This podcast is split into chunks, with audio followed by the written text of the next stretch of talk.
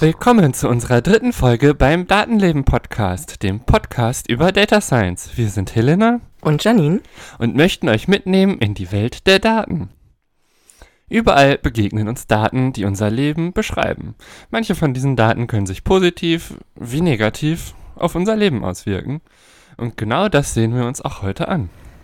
Es soll heute in dieser Folge um Unfallstatistiken im Straßenverkehr gehen. Dieses Thema betrifft ja annähernd jeden Menschen, denn sobald wir uns durch den öffentlichen Raum bewegen, sind wir Verkehrsteilnehmer, egal ob jetzt als Fußgänger, Radfahrer oder Fahrer bzw. Insasse eines wie auch immer gearteten Kraftfahrzeuges. Erstmal werfen wir natürlich einen allgemeineren Blick auf Statistiken zu Verkehrsunfällen in Deutschland – und dann werden wir, wie in der letzten Folge zu den Corona-Daten angekündigt, gucken, ob uns die potenziellen Effekte des Lockdowns in den Unfallzahlen der vergangenen Monate auffallen. Das zweite Thema, das uns interessiert, ist die Betrachtung von Geschlechtern in der Unfallstatistik. Denn erst im April wurde eine Studie über Unfallzahlen in Großbritannien veröffentlicht, die sich unter anderem eben mit der Frage befasst hat, welche Rolle das Geschlecht eines Verkehrsteilnehmers spielt. Und dann gibt es auch noch die Sache mit den Crash-Test-Dummies, über die wir gestolpert sind. Spoiler, Frauen sind nicht einfach nur kleinere Männer. Und ja, dann fangen wir einfach mal an. Wie schon gesagt, fast jede Person nimmt am Straßenverkehr teil, oft mit einer erschreckenden Selbstverständlichkeit. Und äh, das führt uns zu dem äh, ja, Paradox der Risikowahrnehmung. Denn Dinge, die wir seltener machen, empfinden wir als gefährlicher als Dinge, die uns tagtäglich begegnen. Und das Straßenverkehr ist ein äh, ziemlich gutes Beispiel dafür, weil ja, es passieren doch erstaunlich viele Unfälle im Straßenverkehr. Aber es ist so selbstverständlich, dass wir daran teilnehmen, dass uns das gar nicht so sehr auffällt im Vergleich zu zum Beispiel ja, Flugzeugen. So rational wissen die meisten Menschen wahrscheinlich, dass im Flugzeug deutlich weniger passiert.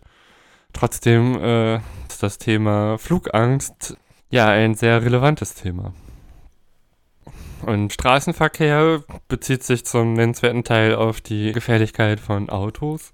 Und deswegen wollen wir uns auch mal ein bisschen anschauen, wieso eigentlich sich das Autofahren in der Sicherheit in den letzten Jahrzehnten so entwickelt hat.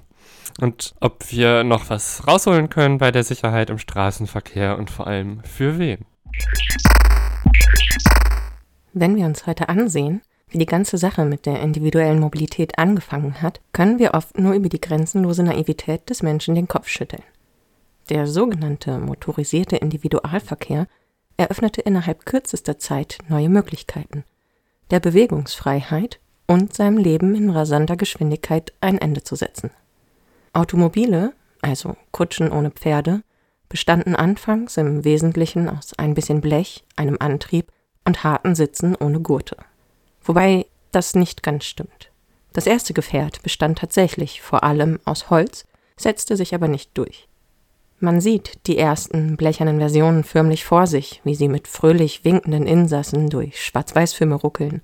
Anschnallpflicht, eine stabile Karosserie, angepasste Verkehrsregeln, Airbags, das alles war noch weit weg. Während die teuren Freizeitgefährte, deren schmale Räder gefühlt nur mit Fahrradspeichen zusammengehalten wurden, langsam die Straßen eroberten und schneller wurden, wurden sie auch gefährlicher.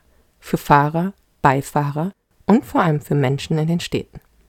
Auf den nur marginal beschilderten Straßen wurde es nicht zuletzt mit und wegen der Automobile voller und chaotischer. Die Unfallwahrscheinlichkeit wuchs daher Anfang des 20. Jahrhunderts und auch die Wahrscheinlichkeit für schwerwiegendere Unfälle. Im Jahr 1906 soll es 2290 polizeilich erfasste Unfälle gegeben haben. Zu dieser Zeit wurden bereits erste Warnungstafeln aufgestellt, doch diese ersten Versuche, Verkehrssicherheit herzustellen, waren noch nicht einheitlich. Im Jahr 1910 trat in Deutschland das Kraftfahrgesetz in Kraft, der Vorgänger der heutigen Straßenverkehrsordnung. Im gleichen Jahr wurden in Deutschland die in Paris verabschiedeten Warnungstafeln eingesetzt, die erstmals international gültig waren und im Internationalen Abkommen über den Verkehr mit Kraftfahrzeugen vom 11. Oktober 1909 festgehalten waren. Die erste Lichtzeichenanlage Deutschlands wurde am 15. Dezember 1924 in Berlin in Betrieb genommen. Trotz immer vielfältigeren Maßnahmen wuchs die Zahl der Verkehrstoten dennoch weiter an. Ab den 1930er Jahren wurden schließlich umfangreicher Crashtests durchgeführt und mit Straßenbahnmarkierungen herumexperimentiert.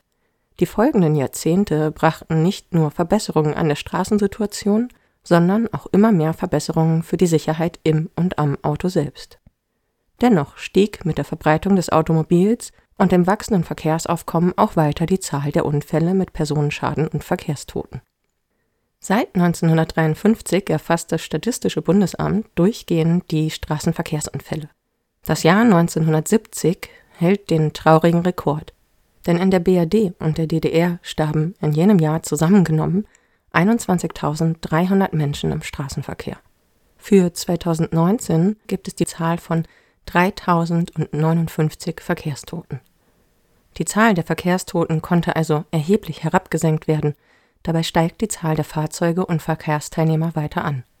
Während um 1900 noch ca. 9,5 Fahrzeuge, Pkw, Lkw und Busse produziert wurden, waren es 100 Jahre später bereits 58 Millionen. In den letzten 20 Jahren hat sich die Produktion fast nochmal verdoppelt und liegt derzeit bei fast 100 Millionen Fahrzeugen. Darunter waren im Jahr 2019 ca. 67 Millionen Autos jährlich. Dennoch gibt es heute erfreulicherweise weit weniger Verkehrstote als noch vor einigen Jahrzehnten.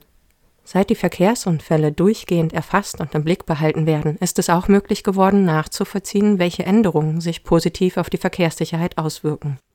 Zum Beispiel bei Gesetzesänderungen. So sieht man in der BRD nach dem 1972 eingeführten Tempolimit von 100 km/h auf Landstraßen einen deutlichen Rückgang der Verkehrstoten. Auch die Einführung der 0,8 Promille-Grenze, vermutlich im Zusammenspiel mit der Ölkrise, sorgte 1973 in der BRD erneut für einen Rückgang. Im Hintergrund passieren aber auch heute noch viele weitere Entwicklungen direkt in den Automobilen, die auch positive Effekte auf die Sicherheit haben. Die Zahlen aus der Unfallstatistik können den Fokus der Forschung lenken und zu gezielter Verbesserung führen. Nur, wo liegen denn heute die Knackpunkte? Wo kann man noch nachbessern? Auch das steht in den Zahlen. Je besser diese erfasst werden, desto deutlicher treten die Punkte hervor, die heute noch zur Steigerung der Verkehrssicherheit beitragen können. Ja, nach diesem historischen Überblick kommen wir jetzt mal in das Jetzt. Die aktuellste Statistik, die jetzt gerade vorliegt für Verkehrsunfälle in Deutschland, ist von 2019 weil ja 2020 läuft noch, die Statistik ist offensichtlich noch nicht fertig. Aber auch für 2019, die Statistik ist auch erst im Juli final veröffentlicht worden. Und das Ergebnis ist, 2019 war das sicherste Jahr im Straßenverkehr in Deutschland. Es gab die wenigsten Todesopfer seit den 70er Jahren. Wobei Todesopfer bei Verkehrsunfällen so gezählt wird, dass nur eine Person als Todesopfer eines Verkehrsunfalls zählt, wenn diese innerhalb von 30 Tagen an den Folgen des Unfalls auch verstirbt. Das heißt, äh, wer ja, es noch länger durchhält, bevor es leider zu Ende geht, wird dann nicht mehr gezählt. Aber das bedeutet auch, dass für aktuelle Monate es, also vor allen Dingen für das Jahr 2020, es halt immer mindestens 30 Tage dauert, bevor überhaupt die Daten erfasst werden können, wer oder wie viele Menschen an Verkehrsunfällen verstorben sind. Und auch wenn 2019 zwar grundsätzlich das sicherste Jahr beziehungsweise das untödlichste Jahr in Deutschland auf deutschen Straßen war, heißt das nicht, dass das für jeden einzelnen Ort auch so gilt. Wenn wir jetzt uns zum Beispiel zwei Städte angucken, die ungefähr gleich groß sind, dazu haben wir einmal Braunschweig genommen, weil in Braunschweig äh, leben wir. Und als Vergleichsort dann Aachen. Aachen hat ungefähr ähnlich viele Einwohner. Dann äh, sagt die Statistik, ja, 2019 sind in Braunschweig elf Personen im Straßenverkehr umgekommen. Das ist deutlich mehr als im Jahr davor, also 2018 waren es nämlich nur vier. Und in den letzten zehn Jahren ist es auch kein einziges Mal mehr als zehn gewesen. Also tatsächlich war die höchste Zahl in den letzten zehn Jahren acht Personen, die in Braunschweig verstarben. Und 2019 war so gesehen das unsicherste äh, Jahr im braunschweigischen Straßenverkehr seit mindestens zehn Jahren. Wenn wir uns jetzt da äh, im Gegenzug angucken, äh, die Zahlen, die jetzt irgendwie von der Polizei Aachen äh, gemeldet wurden, also die braunschweigischen Zahlen haben wir auch aus der Pressemitteilung der Polizei entnommen. Äh, in Aachen sind zehn Personen im Straßenverkehr 2019 verstorben. 2018 waren es aber 16 und die Jahre davor waren es auch mehr als 10. Das heißt, in Aachen war es tatsächlich das sicherste Jahr 2019 verglichen mit den Jahren davor, aber in Braunschweig halt nicht. Und das liegt daran, dass ja bei so Zahlen in der Größe von ungefähr 10, dass die sehr stark dem Rauschen unterliegen und da einfach rein zufällige Effekte dazu führen können, dass ja die Gesamtstatistik mag jetzt vielleicht sehr positiv sein, aber ja im Einzelfall sieht es dann komplett anders aus als deutschlandweit. Wenn wir uns jetzt die Verkehrsunfälle äh, insgesamt angucken, verglichen mit Aachen und Braunschweig, dann sehen die Zahlen ein bisschen anders aus. Ja, Leichtverletzte, da stehen jetzt in diesen Statistiken bei Aachen irgendwie 1600 ganz grob und Braunschweig irgendwie 744. Und bei Schwerverletzten hat Aachen etwa 300 und Braunschweig 160. Also ich runde jetzt immer ein bisschen auf die nächsten Zehner oder Hunderter auf, je nachdem wie nah es dran ist, weil letztlich kommt es auf die letzte Stelle gar nicht so an im Vergleich. Es ist auf jeden Fall irgendwie auffällig, dass äh, Aachen bis auf bei den Todesopfern irgendwie ungefähr immer ja ganz grob gerundet doppelt so viele Opfer hat wie Braunschweig, was ja schon mal ein bisschen seltsam ist, weil die Städte ja eigentlich gleich groß sein sollten. Hast du da nochmal ins Detail geguckt, wo das herkommt, dass sich das doch so stark unterscheidet, weil Braunschweig waren ja dann nur, ich meine, halb so viele Verletzte? Ja, genau. Also bei den Todesopfern sieht es jetzt erstmal nicht so auffällig aus, aber bei den Verletzten halt schon. Und wir haben ja die Statistiken von der Polizei genommen. Und die Polizei ist ja Ländersache. Braunschweig ist Niedersachsen, Aachen ist Nordrhein-Westfalen. Und die Aachener Polizei ist gar nicht nur für die Stadt Aachen zuständig, sondern noch für einige Orte mehr. Also die Gesamteinwohnerzahl äh, des Einzugsgebietes der Polizeidirektion Aachen sind dann eher 550.000 statt 250.000 wie bei Braunschweig. Und wenn man jetzt das Ganze nur noch auf wirklich Aachen selber bezieht, dann sind die Zahlen doch der Stadt Braunschweig sehr viel ähnlicher. Hat sich da auch noch was ähm, bei der Zahl der Verstorbenen dann in Aachen geändert? Weil die war ja gleich groß. Genau, also in Aachen sind 2018, also in der Stadt selber, genauso viele Menschen verstorben, nämlich vier wie in Braunschweig. Und 2019 sind da sieben verstorben. Das heißt, weniger als ja im gesamten Einzugsgebiet, aber ja, sieben von den zehn äh, ist ja trotzdem immer noch irgendwie ein großer Anteil. Aber da habe ich jetzt nicht weiter ins Detail geguckt. Ja, bei den verletzten Zahlen ist es dann so, ja, in Aachen, also in der Stadt Aachen gab es tatsächlich weniger Verletzte. Also bei den Schwerverletzten waren es 136 weniger als in Braunschweig und die leicht verletzten Zahl in Aachen war hingegen wieder höher als in Braunschweig, nämlich bei ungefähr 850. Auf jeden Fall zeigt das ja, dass man immer ganz genau hingucken sollte, woher die Daten kommen und welche, ja, wie soll ich sagen, welche, welchen Umfang die Daten haben, also worauf sie sich beziehen. Ja, genau. So beim nur einmal über die Zahl drüber gucken, war mir das erst gar nicht aufgefallen, dass die Polizei Aachen ja viel mehr Orte als nur die Stadt Aachen umfasst.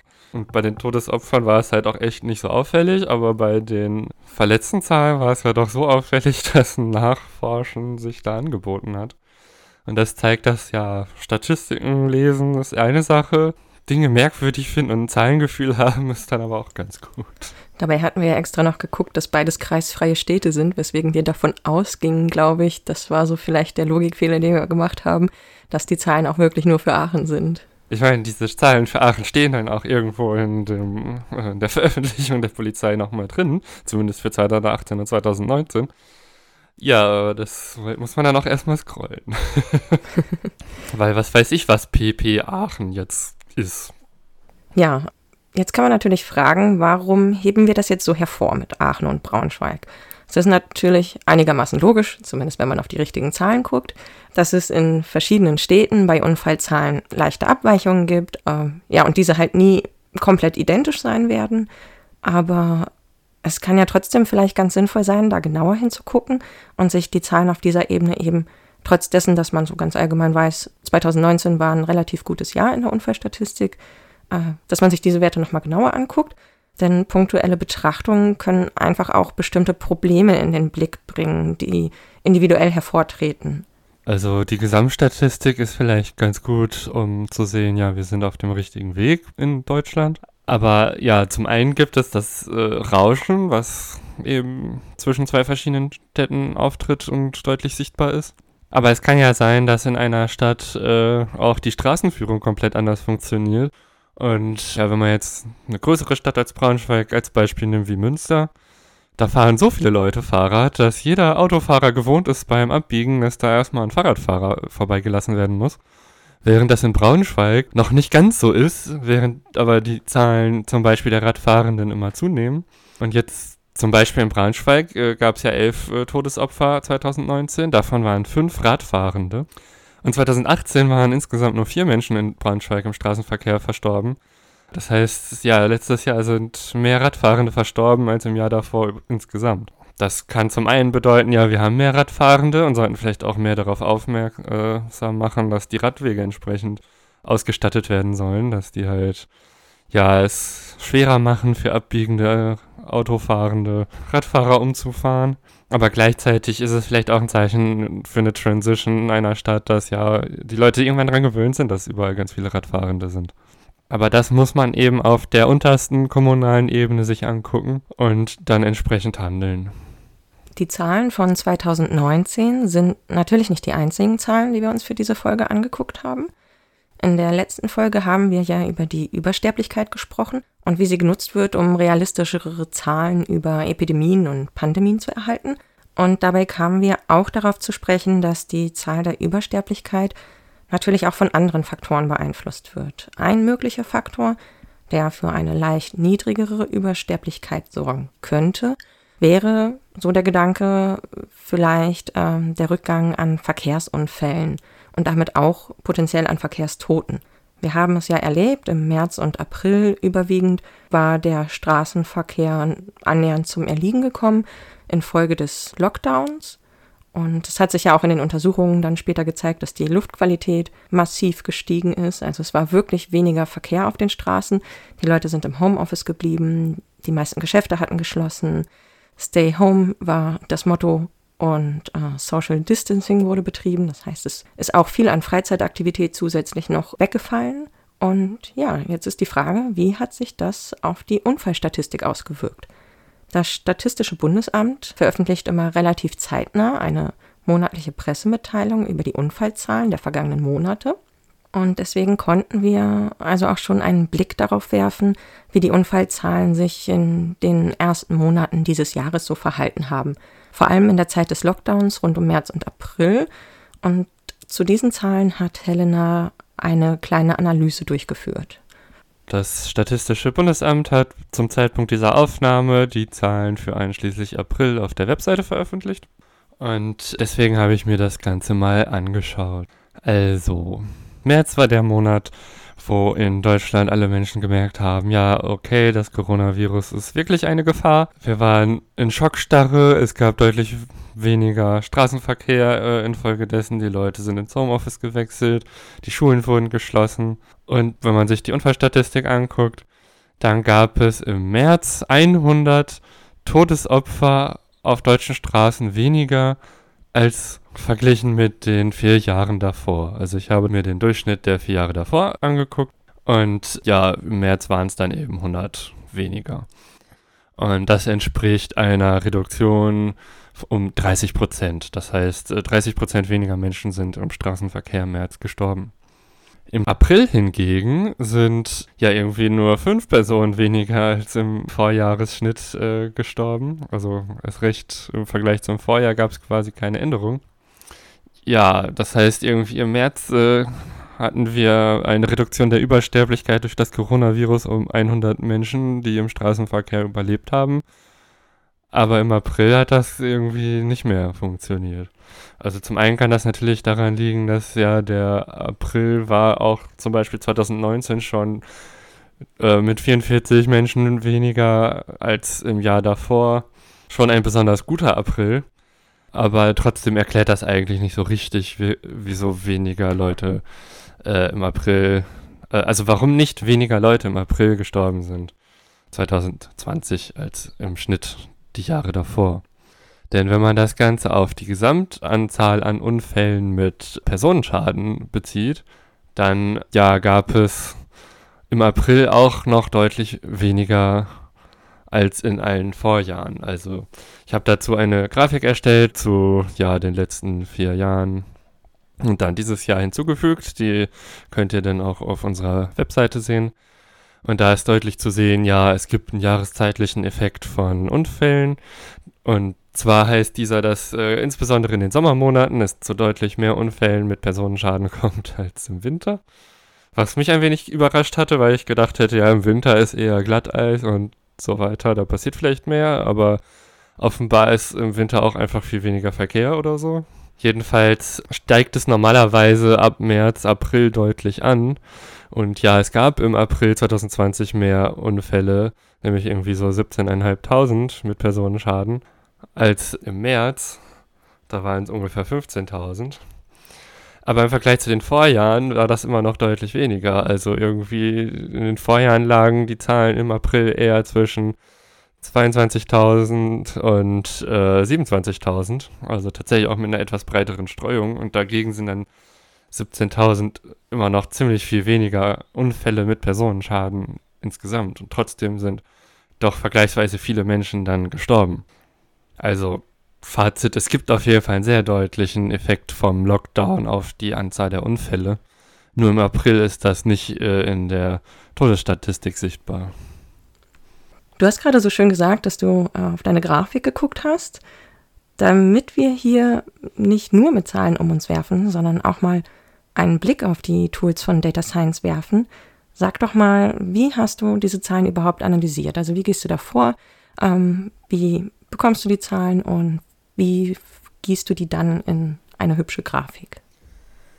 Ja, also es gibt vom Statistischen Bundesamt eine Datenbank, die heißt Genesis-Datenbank. Da kann ich dann sagen, ja, ich möchte zum Beispiel die äh, Unfallstatistiken haben für Unfälle mit Personenschaden. Da kann ich dann sagen, hier, ich möchte für alle Jahre, für die die Statistik vorliegt, das Ganze gerne haben. Und dann kann ich die in verschiedenen Dateiformaten herunterladen. Zum Beispiel gibt es äh, sogenannte CSV-Dateien, das sind halt so im Wesentlichen Textdateien, die halt auch vom Menschen lesbar sind, im Gegensatz zu zum Beispiel Excel-Dateien. Tendenziell bevorzuge ich dann so CSV-Dateien, weil ich die dann halt in verschiedene Software gut einlesen kann.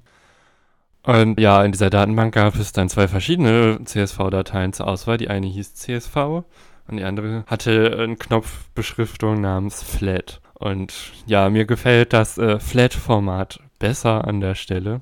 Und ja, was ist jetzt der Unterschied? Also zuerst musste ich einmal verstehen, was ist jetzt überhaupt, also dass die Flat-Datei überhaupt eine CSV-Datei ist, musste ich erstmal begreifen. Das ist irgendwie nicht so richtig äh, offensichtlich. Außer dass der Name nicht danach klingt, als wäre es irgendein bekanntes Dateiformat.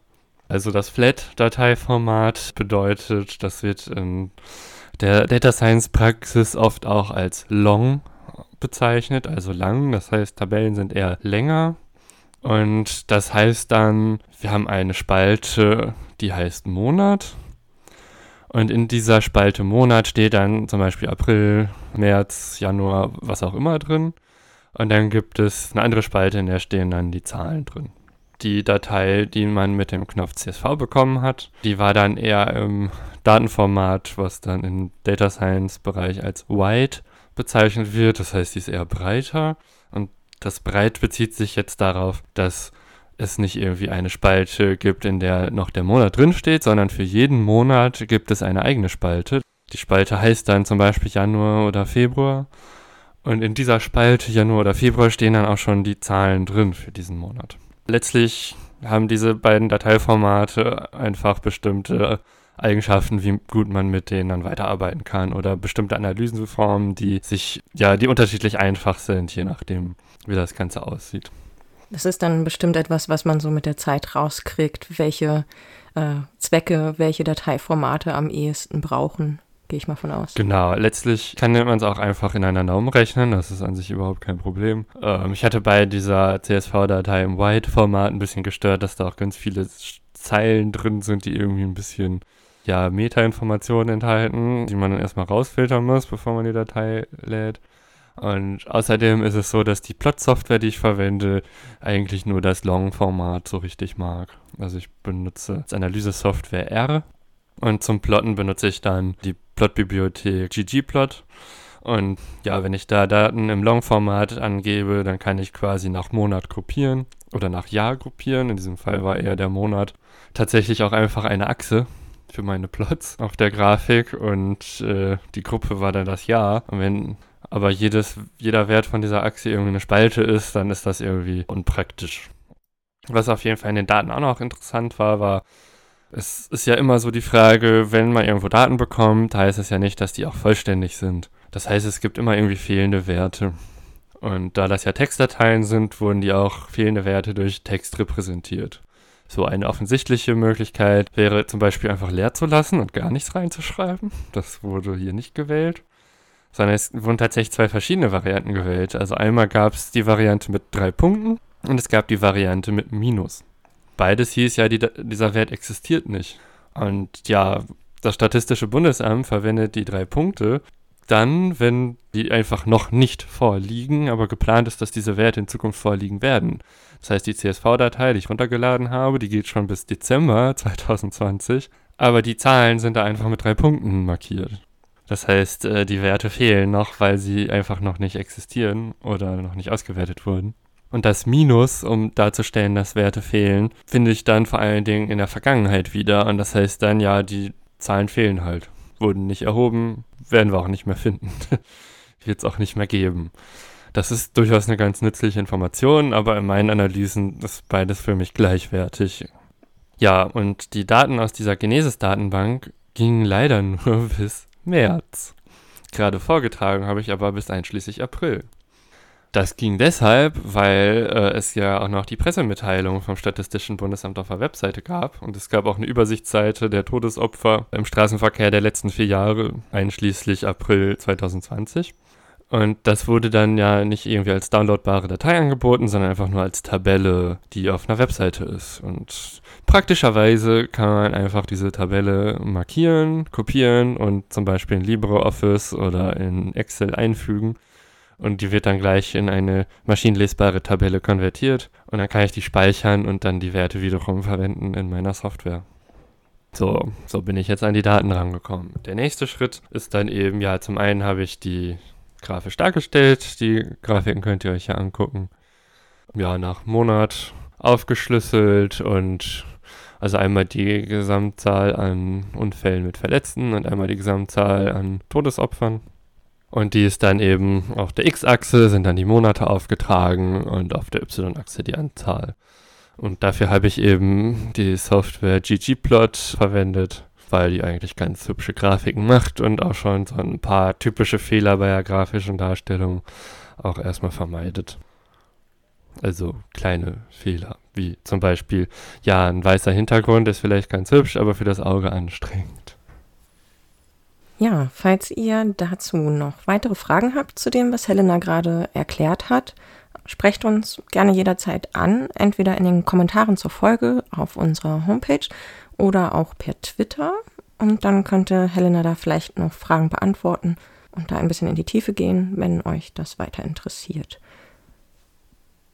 Die Zahlen, die wir uns bisher angesehen haben, sind jetzt natürlich noch relativ oberflächlich und plakativ. Es ging um die absoluten Zahlen von Todesopfern, von Verkehrsunfällen und das einfach nur bezogen auf die Monate oder Jahre. Und es ist ähm, natürlich auch für jeden relativ leicht vorstellbar, dass weniger Verkehr auf der Straße auch bedeutet, dass sich potenziell weniger Unfälle ereignen. Das konnten wir daraus sehen, aber Zahlen können auch noch mehr. Und zwar konkrete Verhältnisse aufzeigen, wie es in einer Studie in Großbritannien versucht wurde. Die Forscher haben aus den zur Verfügung stehenden Daten aus, ich glaube, zehn Jahren versucht abzulesen, welche Rolle das Geschlecht im Straßenverkehr spielt, mit Blick auf die tödlichen Unfälle, die sich ereignen Um das Ergebnis der Studie hier schon mal vorwegzunehmen. Männer sind die gefährlicheren Fahrer. Und Helena hat sich die Studie dann genauer angesehen und wird uns jetzt erzählen, was ihr dabei besonders aufgefallen ist. Die Studie bezieht sich auf Großbritannien und da konkret auf die Jahre 2005 bis 2015. Und äh, sie vergleicht sowohl das in der Studie binär angenommene Geschlecht der fahrenden Personen und auch noch die Verkehrsmittel, die gefahren wurden. Die erste Frage, die diese Studie beantwortet, ist ja, wie vergleiche ich überhaupt sinnvoll, äh, wie gefährlich ein Verkehrsmittel ist oder eine bestimmte Gruppe von Fahrenden. Weil ja, Menschen, die halt häufiger fahren, sind wahrscheinlich auch, äh, haben wahrscheinlich die höheren absoluten Zahlen, weil einfach, ja, wer häufiger etwas tut, hat natürlich auch häufiger die Möglichkeit, dass etwas passiert. Und deswegen äh, haben die in der Studie als Vergleichswert herangezogen, ja, wie viele Kilometer sind denn gefahren worden. Das heißt, die berechnen die Anzahl der Verkehrstoten auf eine Milliarde Kilometer. Und damit lassen sich verschiedene Verkehrsmittel ganz gut miteinander vergleichen. Was jetzt nicht berücksichtigt wurde in dieser Studie, ist, wer ist jetzt wirklich schuld an dem Unfall? Weil, naja, gut, ein Autofahrer oder ein Radfahrer, der irgendwie Vorfahrt mitachtet und äh, vor einen LKW fährt, ist vielleicht nicht schuld. Aber bei einem anderen Verkehrsmittel als Unfallgegner wäre die Person vielleicht nicht gestorben. So gesehen ist die Schuldfrage vielleicht auch nicht unbedingt das Entscheidende bei diesem Thema. Und wie gesagt, wurde äh, außer nach Verkehrsmitteln auch nach den Geschlechtern unterschieden. Also das binäre System männlich-weiblich wurde hier angenommen. Und das bedeutet, in diesem Fall, ja, es gab bei Autos so im Schnitt 3,25 Todesopfer pro Milliarde Kilometer. Bei männlichen Fahrern war es aber 3,9, also irgendwie 3,9 bis 4, so ist so das äh, Intervall, in dem die Zahlen sich bewegen. Und bei Frauen bei 2. Das heißt, Frauen, die am Steuer sitzen, äh, haben irgendwie nur halb so viele tödliche Unfälle wie Männer bei einer Milliarde Kilometer. Somit sind äh, scheinbar Männer auch erstmal die gefährlicheren Fahrer. Bei anderen Verkehrsmitteln sieht das Ganze sogar noch drastischer aus. Also der krasseste Effekt ist eigentlich irgendwie bei Motorrädern, wo bei Männern die Zahl bei 8 liegt und bei Frauen bei 0,7. Wobei hier die Schwankungsbreite extrem hoch ist bei äh, Motorradfahrenden Frauen. Und bei LKWs ist das Thema, ja, das sind dann ungefähr 17 bei Männern, die pro eine Milliarde Kilometer getötet werden. Und bei Frauen sind es irgendwie knapp unter 5 Todesopfer pro Milliarde gefahrene Kilometer. Was auch noch wichtig ist bei dieser Studie ist, es geht nicht darum, ob die Leute in dem Verkehrsmittel an der Stelle selber sterben, sondern die Frage ist immer, welches Verkehrsmittel hatte der Unfallgegner, wenn jemand gestorben ist. Also das heißt, es bezieht sich jetzt eher darauf, wie viele andere Verkehrsteilnehmer wurden von Fahrenden dieses Fahrzeugstyps getötet. Leute, die sich selber umgebracht haben, wurden jetzt in dieser Studie nicht berücksichtigt. Was ich mich jetzt frage, nach dem, was du erzählt hast, wurde wirklich berücksichtigt, wie viele Frauen tatsächlich fahren? Und sind die Zahlen für Frauen nur so niedrig, weil sie vielleicht nicht doch weniger Auto, Lkw oder Motorrad fahren? Ich bin da gerade nicht so ganz mitgekommen. Ja, also, das ist tatsächlich eine sehr gute Frage, weil bei Autos würde tatsächlich, da gibt es Statistiken, wie viele Kilometer Frauen versus Männer in Großbritannien gefahren sind. Das heißt, das bezieht sich tatsächlich darauf, wie viel die äh, Frauen wirklich gefahren sind in Kilometern. Aber bei LKWs ist das eine ganz andere Datengrundlage. Und zwar wurde angenommen, ja, also erstmal wurde festgestellt, nur 4% aller Führerscheine für LKWs in Großbritannien sind auf Frauen ausgestellt. Und dann wurden auch die gesamtgefahrenen Kilometer, mit der diese Berechnungen gemacht wurden, auf 4% Frauenanteil umgerechnet. Und das ist ja schon mal eine sehr gewagte These, weil ich meine, ja gut, vielleicht haben 4% äh, Frauen diesen Führerschein, aber vielleicht fahren die ja nur die kurzen Strecken und nicht die ganz langen Strecken von den LKWs. Und das würde diese Statistik schon ziemlich krass verfälschen. Das ist dann allerdings auch, was ich an dieser Stelle quasi bemängeln würde, weil aus meiner eigenen Beobachtung heraus würde ich auch eher sagen, dass Frauen vor allem dann Lkw fahren, wenn es darum geht, jetzt zum Beispiel äh, Transporter in Städten zu bewegen, um vielleicht meinetwegen für Paketdienste oder Lieferdienste zu arbeiten. So als Fahrerin im Fernverkehr sind mir die jetzt tatsächlich bisher noch nicht wirklich aufgefallen.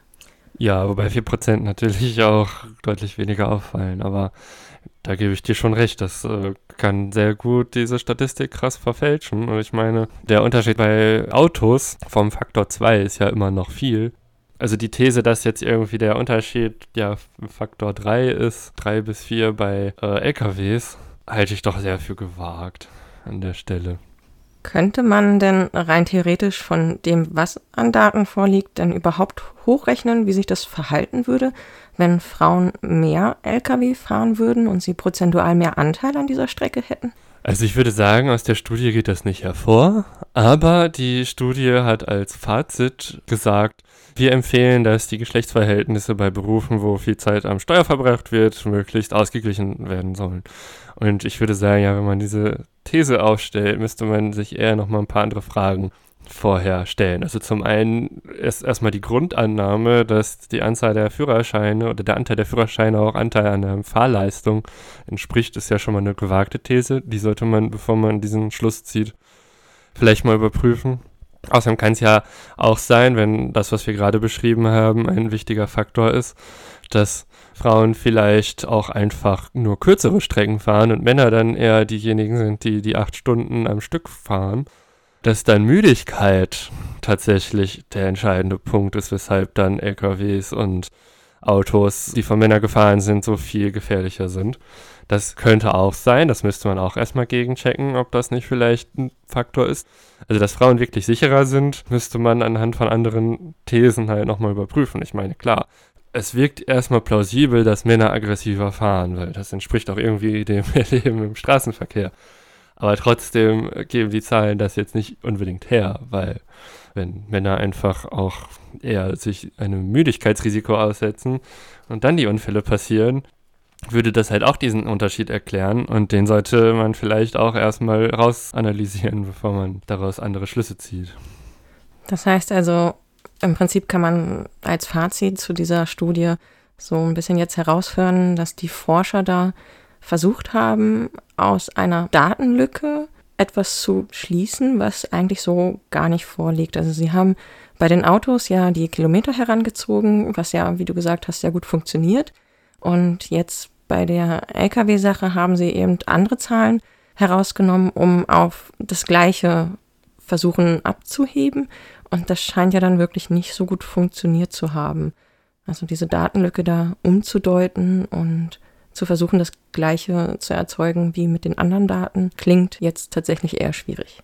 Genau, ich meine, was man auf jeden Fall rausziehen kann, ist ja, LKW sind sehr, sehr viel gefährlicher im Straßenverkehr als Autos. Das ist unzweifelhaft eindeutig aus der Studie hervorgegangen. Und Motorräder liegen irgendwo dazwischen. Aber ob die Geschlechterverhältnisse jetzt so sind, äh, ist nicht hundertprozentig sicher. Aber ich finde den Faktor 2 äh, in der Gefährlichkeit zwischen Männern und Frauen im Straßenverkehr jetzt durchaus auch erstmal einen plausiblen Schluss. Aber wie gesagt, um daraus irgendwelche Regeln zu machen oder Gesetze oder was auch immer, da würde ich dann vorher nochmal sagen, da sollte man noch bestimmte Fragen vorher abklopfen. Wir haben uns im Anschluss an diese Studie natürlich dann auch gefragt, wie sieht das denn eigentlich in Deutschland aus? Und dabei hat sich herausgestellt, dass es gar nicht so einfach ist, äh, die richtigen Daten zu finden. Wir müssen an dieser Stelle vielleicht auch einfach mal dazu sagen, wir sind natürlich kein Forscherteam. Das heißt, wir können nicht einfach irgendwo hingehen und sagen, schenkt uns mal bitte alle eure Daten. Wir möchten da kurz was untersuchen. Deswegen ziehen wir unsere Daten aus öffentlich zugänglichen Quellen. Und das schränkt natürlich manchmal vielleicht auch ein bisschen ein, was wir damit im Detail herausfinden können. Das hat sich vor allem auch in dem Bericht des Statistischen Bundesamtes gezeigt, wo es angeblich um Verkehrsunfälle von speziell Frauen und Männern in Deutschland geht. Genau, also was zuerst auffällt in der Studie vom, oder in dem, ja, in dem Bericht vom Statistischen Bundesamt ist, ja, die haben es nicht auf eine Milliarde Kilometer bezogen, sondern die beziehen sich auf die Gesamtzahl an Unfällen. Und gleich am Anfang, also quasi, also die erste Überschrift nach dem Inhaltsverzeichnis ist, Frauen haben im Straßenverkehr ein geringeres Risiko zu verunglücken. Da ist erstmal die Frage, die ich mir stelle, was heißt hier Risiko? Weil ja, hier steht, sie haben im Straßenverkehr ein geringeres Risiko zu verunglücken. Sie haben nicht irgendwie auf ihr gesamtes Leben bezogen ein geringeres Lebensrisiko im Straßenverkehr zu sterben oder zu verletzt zu werden, sondern das bezieht sich sehr deutlich auf im Straßenverkehr. Aber für mich ist Risiko, wenn ich sage, ja, wenn ich das jetzt mache, dann ist das Risiko so und so, dass was passiert. Das heißt, das Risiko bezieht sich darauf, also soll tatsächlich eine Entscheidungshilfe sein, ob ich eine bestimmte Tat oder eine bestimmte Handlung tatsächlich mache. Das, was hier aber beschrieben wird, ist einfach nur der Umstand, dass es deutlich weniger verletzte oder gestorbene Frauen im Straßenverkehr gibt als Männer. Das heißt aber nicht, dass Frauen genauso oft teilnehmen im Straßenverkehr wie Männer. Das heißt, es kann ja immer noch sein, dass Frauen irgendwie auch nur ein Drittel so oft teilnehmen im Straßenverkehr wie Männer, aber äh, innerhalb dieser Teilnahme dann prozentual wiederum häufiger verunglücken als Männer. Und das geht aus den absoluten Zahlen ja überhaupt nicht hervor. Das heißt, eine Aussage über das Risiko ist eigentlich überhaupt nicht der Fall. Und äh, ich frage mich, wenn das Statistische Bundesamt, das diesen Namen trägt, ja eigentlich Leute enthalten sollte, die da arbeiten, die irgendwas von Statistik verstehen, wie so eine Überschrift zustande kommt, die überhaupt nicht durch die Daten gedeckt ist. Was man auf jeden Fall aus diesen Daten ziehen kann, ist ja in den absoluten Zahlen sterben zum Beispiel dreimal so viele Männer wie Frauen im Straßenverkehr. Also bei den Todesopfern ist das Geschlechterverhältnis schon ziemlich krass unterschiedlich. Ich habe mir den Bericht auch angesehen und bin dabei auf einer Seite mit einer Grafik hängen geblieben. Da wird dargestellt, wie viele Männer und wie viele Frauen im Straßenverkehr getötet worden sind in 2018. Und da fällt auch auf, dass es natürlich, weil das die Daten eben sind, weniger Frauen äh, verunglückt sind nur ist mir aufgefallen, dass die Unterscheidung in dieser Grafik gemacht wird, ob jemand als Pkw-Insasse oder anderer Verkehrsteilnehmer gestorben ist. Und da ist eigentlich ziemlich deutlich abzulesen, dass Frauen demnach öfter als Pkw-Insassen sterben als als sonstige Teilnehmer im Straßenverkehr. Das hieße ja schon auch, dass für Frauen das Fahren im Pkw speziell gefährlicher ist, als beispielsweise Radfahren oder zu Fuß zu gehen oder die öffentlichen Verkehrsmittel zu benutzen und zwar durch fast alle Altersgruppen hinweg. Ja, die andere Seite der Grafik zeigt genau das gleiche für Männer. Und ich hatte ja vorhin schon gesagt, ja, insgesamt verunglücken oder sterben deutlich mehr Männer als Frauen. Das ist auch eindeutig. Aber der Anteil an Pkw-Benutzern bei den Männern, die sterben, verglichen mit den übrigen Verkehrsteilnehmern, da ist das Verhältnis andersrum. Also es sterben eher übrige verkehrsteilnehmende Männer als Pkw-Benutzer. Und daraus kann man zumindest eigentlich ganz gut ablesen, dass Pkw-Fahren für Frauen nicht ganz so ungefährlich ist, wie vielleicht die Überschrift äh, am Anfang glauben machen möchte, trotz dessen, dass sie im Straßenverkehr insgesamt weniger oft sterben als Männer. Und das ist tatsächlich auch die Verbindung zu unserem nächsten Thema, denn obwohl der Bericht des Statistischen Bundesamtes zeigt, dass Frauen vermeintlich sicherer im Straßenverkehr sind, gibt es doch immer wieder Berichte, dass vor allem Frauen als Pkw-Insassen häufiger schwer verletzt oder getötet werden. Als ich für diese Folge mit den Recherchen angefangen habe, bin ich sehr schnell darüber gestolpert, wie das mit den Crash-Tests aussieht. Es ist ja bekannt, dass Unfallforschung für die Steigerung der Verkehrssicherheit unerlässlich ist und dabei spielen eben die Crash-Tests eine zentrale Rolle. Sie sollen zum Beispiel zeigen, wie die Unfälle ablaufen, welche Kräfte wirken dabei, wie hoch ist die Wahrscheinlichkeit, bei bestimmten Unfallszenarien Verletzungen zu erleiden oder getötet zu werden und welche Verletzungen am wahrscheinlichsten auftreten. Und hier wird vor allem in letzter Zeit auch vermehrt darauf hingewiesen, dass sich da noch einiges nachbessern lässt, vor allem wenn man eine Betrachtung nach Geschlechtern vornimmt. Und zwar ist es nämlich annähernd seit den 50er Jahren so, dass der handelsübliche Crash-Test-Dummy einen durchschnittlichen Mann abbildet. Das heißt, eine durchschnittliche Größe, ein durchschnittliches Gewicht der männlichen Bevölkerung abbildet. Und mit diesen Crash-Test-Dummies wird eben getestet. Und die Kritik daran ist, dass äh, dabei die weibliche Physiognomie überhaupt nicht berücksichtigt wird. Und deswegen bei Unfällen oder bei Crash-Tests gar nicht abgebildet werden kann, wie die Effekte auf den weiblichen Körper sind. Dazu haben wir leider nicht wie vorher vielleicht gehofft oder gedacht in diesem Bericht Daten gefunden. Also leider keine Daten gefunden, was wir zuvor ein bisschen gehofft hatten. Ähm, stattdessen haben wir herausgefunden, dass Frauen tendenziell weniger gefährdet im Straßenverkehr sind, weil sie weniger oft getötet werden als Männer. Ja, also die Information, dass Frauen gefährdeter sind im Auto als äh, Männer, dazu hatten wir jetzt mehrere Interviews gefunden. Unter anderem gab es eins in der Zeit, wo jemand vom ADAC namens Volker Sandner gemeint hat, ja, dass das Risiko lebensbedrohlicher Brustverletzungen für Frauen 30 Prozent höher im Straßenverkehr ist. Und das ist auch irgendwie nicht überraschend, wenn vor allen Dingen männliche Crash-Test-Dummies verwendet wird, die überhaupt die weibliche Brust ignorieren. Genau, und ich hatte dann ein Interview mit Astrid Linder gefunden, das bei Moment veröffentlicht wurde. Und sie ist dabei, in den, äh, einen weiblichen Crashtest damit zu entwickeln, der eben nicht einfach nur ein kleinerer Mann ist, sondern ähm, dessen Körper ähnlich auf Unfallgeschehen reagiert wie der Körper einer Frau. Und da bezieht sie sich in ihrer Forschung vor allem auf Heckaufprallunfälle, weil da am ehesten auffällt, wie die anatomischen Unterschiede zu tragen kommen. Es geht darum, wie ist die Taille gebaut, wie sind die Schultern, wo liegt der Schwerpunkt des Körpers und dass all das eben beeinflusst, wie der Körper darauf reagiert bei so einem Unfall. Frauen tragen zum Beispiel auch öfter ein Schleudertrauma davon. Und deswegen sagt sie auch ganz klar, es bringt nichts, dass männliche Dummies einfach kleiner gemacht werden, weil auch die Art und Weise, wie der Körper gebaut ist, berücksichtigt werden muss. Wir haben dann auch noch Sachen gefunden, dass es nicht nur darum geht, äh, Frauen auch bei Tests mit abzubilden, sondern zum Beispiel auch ältere Menschen, deren Körper inzwischen anders ist, anders geformt ist. Man sitzt anders im Auto und auch das wirkt sich bei Unfällen aus und da ist man jetzt im Prinzip dran, das ja ein bisschen besser in den Fokus zu nehmen. Allerdings ist es halt überhaupt noch nicht gesetzlich geregelt. Ja, was natürlich auch immer eine spannende Frage ist, äh, woher wissen wir, dass wirklich die Crash-Test-Dummies das Problem sind, die nur männlich sind? Und nicht einfach zum Beispiel bei, bei der weiblichen Brust, dass die einfach nur empfindlicher ist. Das äh, lässt sich zum Beispiel auch daran sehen, dass jetzt in den letzten Jahren die Anzahl der schweren Brustverletzungen bei Frauen konstant geblieben ist, aber bei Männern wirklich zurückgegangen ist.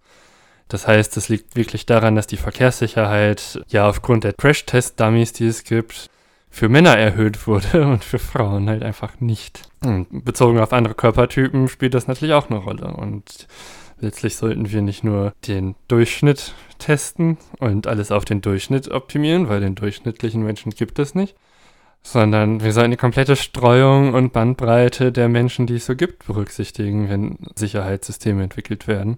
Wir wollen ja schließlich auch die Ränder abdecken. Und die Rinder sind in diesem Fall sehr groß, weil 50 Prozent bzw. 51 Prozent der deutschen Bevölkerung sind weiblich bzw. nicht männlich.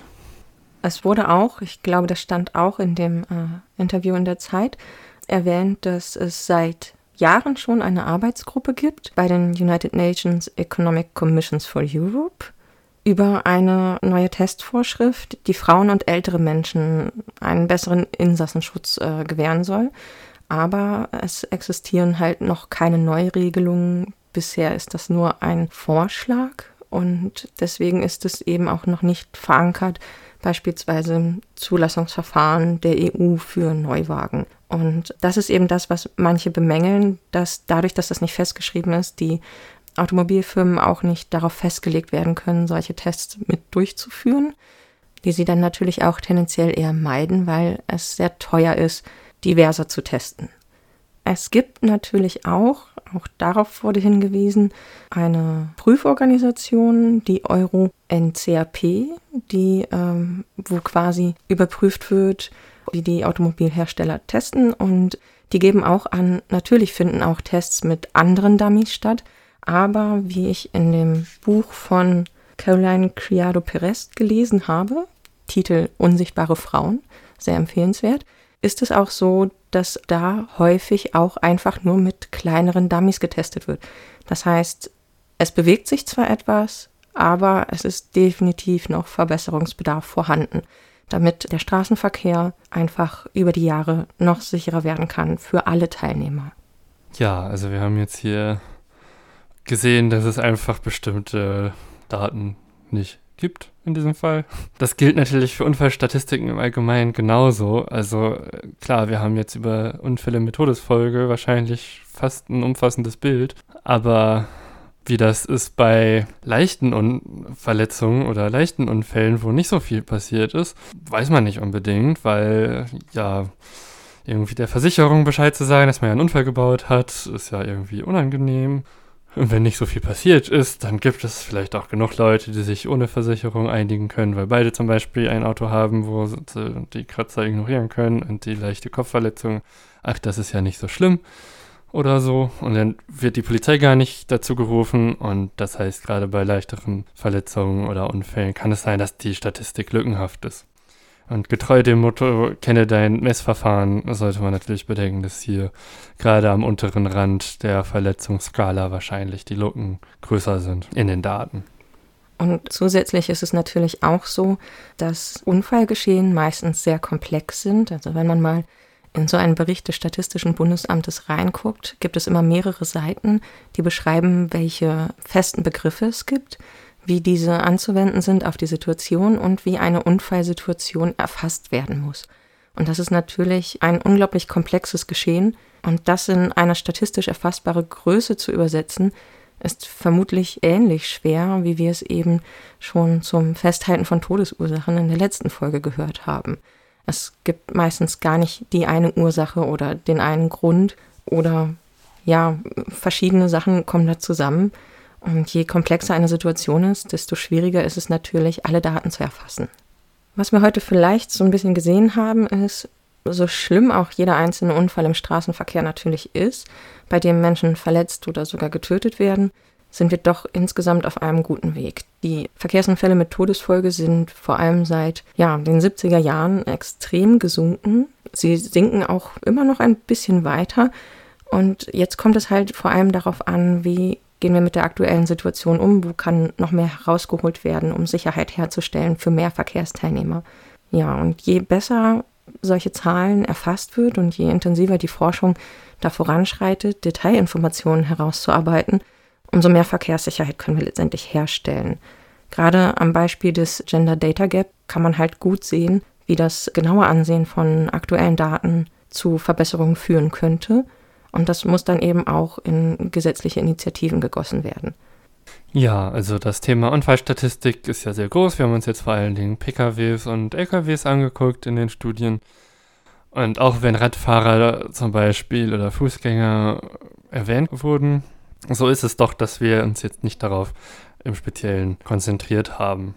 Und deswegen könnte es sein, dass wir irgendwann in der Zukunft nochmal eine Folge machen, äh, wo wir uns auch die Situation von Radfahrern nochmal genauer angucken.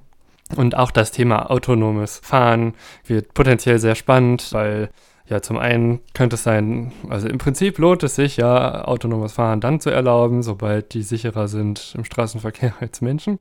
Dann kommt aber wieder das tolle Paradoxon, dass Menschen sich unsicherer fühlen, wenn Dinge seltener passieren, zum Tragen, nämlich dass man wahrscheinlich Maschinen die sicherer fahren als Autos, trotzdem nicht verzeihen würde, dass dann zwar weniger Menschen sterben als vorher, aber immer noch zu viele Menschen sterben aus der Sicht von Menschen, weil ja gut, Menschen sind unperfekt, das ist klar, aber eine Maschine sollte schon perfekter sein. Auf jeden Fall gibt es da noch viel, über das man sich informieren kann und wo wir mal gucken können, was uns da so im Speziellen interessiert. Wenn ihr selber Themen habt, die euch in Sachen Straßenverkehr interessieren, die euch am Herzen liegen, schreibt uns gerne und berichtet darüber, was euch da am Herzen liegt und auch warum. Also seid ihr Radfahrer oder seid ihr lieber Fußgänger? Nutzt ihr den ÖPNV? All sowas. Schreibt es uns gern. Bei der nächsten Folge soll es um Diskriminierung gehen. Und zwar gab es ja vor einigen Wochen äh, in den USA durch den Tod von George Floyd große Proteste gegen Polizeigewalt, vor allen Dingen gegen Polizeigewalt gegen schwarze Menschen. Und auch wenn wir dazu nicht unbedingt unendlich viel sagen können, wie das aussieht, können wir zumindest uns angucken, wie es aus Sicht der Statistiken aussieht. Also wir werden uns ein paar Statistiken raussuchen zum Thema Racial Profiling und in der nächsten Folge diese besprechen. Damit sind wir dann auch schon wieder bei diesem unsäglichen Call to Action. Wenn ihr unsere nächste Folge hören möchtet, folgt uns unter Twitter, falls ihr es noch nicht tut. Besucht unsere Seite www.datenleben.de und ähm, hinterlasst gerne Fragen oder Vorschläge für Themen. Und ja, dann hören wir uns beim nächsten Mal. Ja, und vielen Dank für eure Aufmerksamkeit. Tschüss. Tschüss.